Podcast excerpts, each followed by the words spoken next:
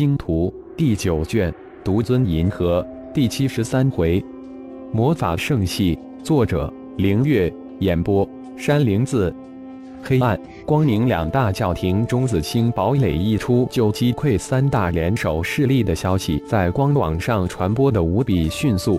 浩然自然得知此事，就让中子堡垒多威风一段时间，正好将三大联合势力进歼吧。这不正是星光、光甲等五大势力想要的结果吗？光明圣官汇集了几千年的信仰之力，几天就被浩然全部搜刮光，连在其中恢复的一界之光明神王也被炼化了一半，现在只剩下一个空空如也的光明圣官。为此，浩然也突破到魂婴之境。如果将黑暗圣官里的黑暗神王和其聚集了几千年的信仰之力吸收掉，魂婴是否会再次飞跃呢？浩然十分的期待。星光、光甲等五大势力自然不会往枪口上撞。如此庞大的剑群攻星夺玉，如果还会出问题，那就不用再混了，买一大块豆腐回来，一头撞死在豆腐上得了。星矢上。浩然认真地整理着炼化掉一半光明神王灵魂之火得来的一些记忆，这次可不能再被其算计了。上一次当可以说不小心，如果再上一次当，那就是大笨蛋了。光明神王来自魔法位面，这个位面是否可以翻译成宇宙呢？魔法位面之中又分为不同层次的位面，主物资位面、次位面、空间位面。神之位面等等，而这个神王则是处于位面金字塔的顶层。神之位面还有什么魔兽、兽人、精灵？在光明神王的记忆之中，竟然有一些关于万法神王莱布尼的记忆。看到“莱布尼”三字，浩然突然灵魂一颤，似乎这个名字跟自己有种莫大联系一般。不过这种感觉只是一瞬间就消失。让浩然甚是惊诧。通过光明神王的记忆，知道光明神王对浩然所说的卑鄙小人、仇人、同归于尽的敌人，就是这个新晋万法神王莱布尼。这些作为故事被浩然一一昧去。不过，万法神王莱布尼却很自然进入了浩然的脑海之中，怎么昧都昧不掉。难道这个异世的万法神王莱布尼真跟自己有关系不成？这也太不可能了吧！光明圣冠竟然是光明魔法系的传承圣器，那是超越神器的存在，也是光明神王穿越虚空保命的终极宝贝。浩然没想到的是，那本打不开的黑暗魔法秘典，原本也是一件异界的神器。不过必须得到光明神王的传承之力才能打开，而且还是魔法系的另一件传承神器。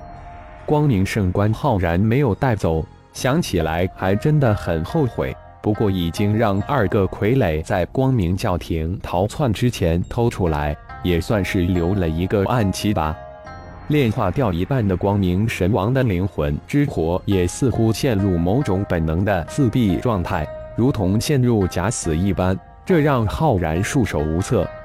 魂丹化婴后，浩然能隐隐约约地感应到混沌小宇宙中的五行混沌化身，这让浩然大喜。进入混沌小宇宙的状态可遇而不可求，中心丹田中的黑洞让浩然无比的纠结，更是郁闷无比。自己可是万分的给力，但却不知道何时才能填饱这个小宇宙。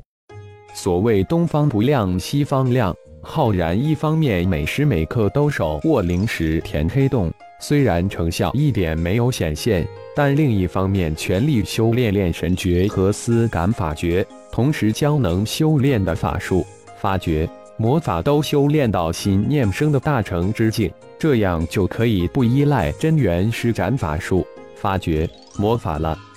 修真界修炼的可都是真元。没有真元，根本无法在修真界混。但浩然却无意之中跳出了这个规律，或者说是圈子，浑身没有一丝真元，但却将法术、法诀都修炼到很难很难的心念生的大成之境，并且结合异界的魔法修炼体系，走出了一条前人从未走过的魔法术之道。无论是从大银河，还是从修真界、妖界，浩然几十年间得到了不少的修炼功法。除了几种非常霸道的如九转金身神诀、十八形态冥王诀没有修炼外，其他的功法浩然都一一修炼，并且修炼有成。这一切都得益于得自于炼神塔的星辰诀庞大无比的经脉。浩然认定这星辰诀绝对是最适合自己修炼的功法，因此一直坚持修炼星辰诀以及能兼容的一切修炼功法。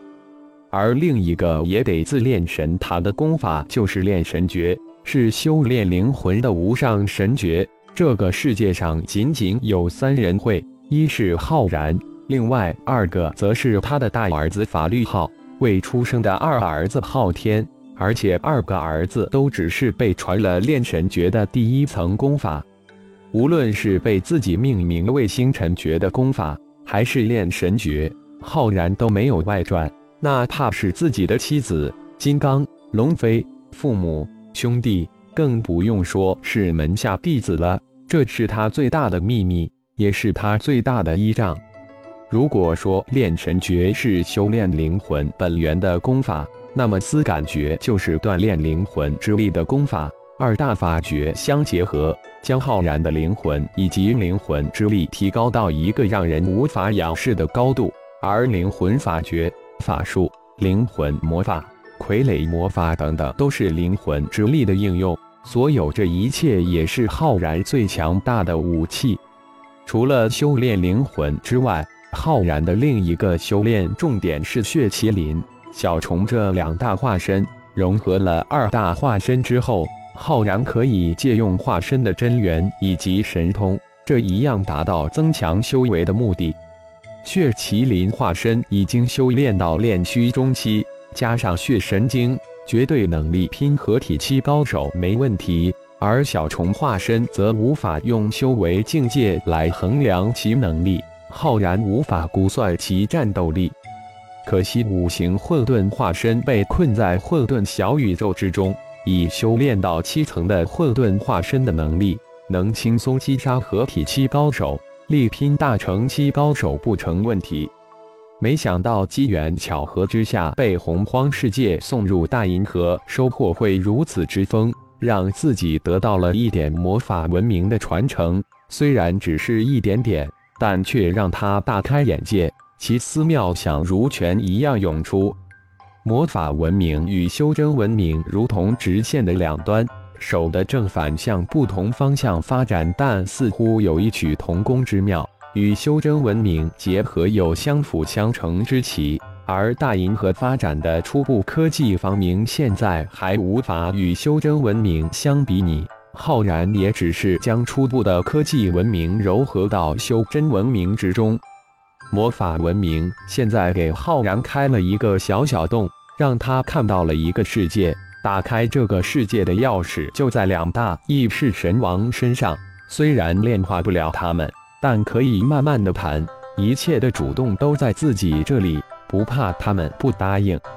这次再次前往黑暗教廷的潘多拉星域，一是重新封印禁锢黑暗神王，另外就是取得黑暗魔法系圣器黑暗圣冠。黑暗圣冠与黑暗魔法秘典可是黑暗魔法系的传承至宝，也是相辅相成的两大神器圣器。浩然将光明魔法秘典、黑暗魔法秘典的手抄本拿出来对比研究，求同存异。两种对立系魔法相同的，也许就是所有魔法系相同的东西。以普遍规律来举一反三，推导出其他几系魔法。这个求同存异、举一反三的研究一直持续到星矢抵达潘多拉星域才告一段落，居然被浩然真的推导出了一些东西。可惜的是，虚空之中各种灵气皆无，无法求证结果。但这样的结果让浩然大为高兴。潘多拉星域二号星的血魔居然沉寂了几个月，这让黑暗教廷十分的不解。一时之间猜测纷纭。二号星几个月聚集的大量的黑暗教廷以及高阶冒险团体，侵入光网，得到这些消息的浩然进入潘多拉星域后，直接去了一趟二号星，将血麒麟化身送了过去。既然黑暗教廷如此大方，送来这么多的血石，浩然没有理由不去接收过来。沉寂几个月之久的血魔突然现身。在二号星上再次掀起了新一轮的血腥杀戮。感谢朋友们的收听，更多精彩有声小说尽在喜马拉雅。欲知后事如何，请听下回分解。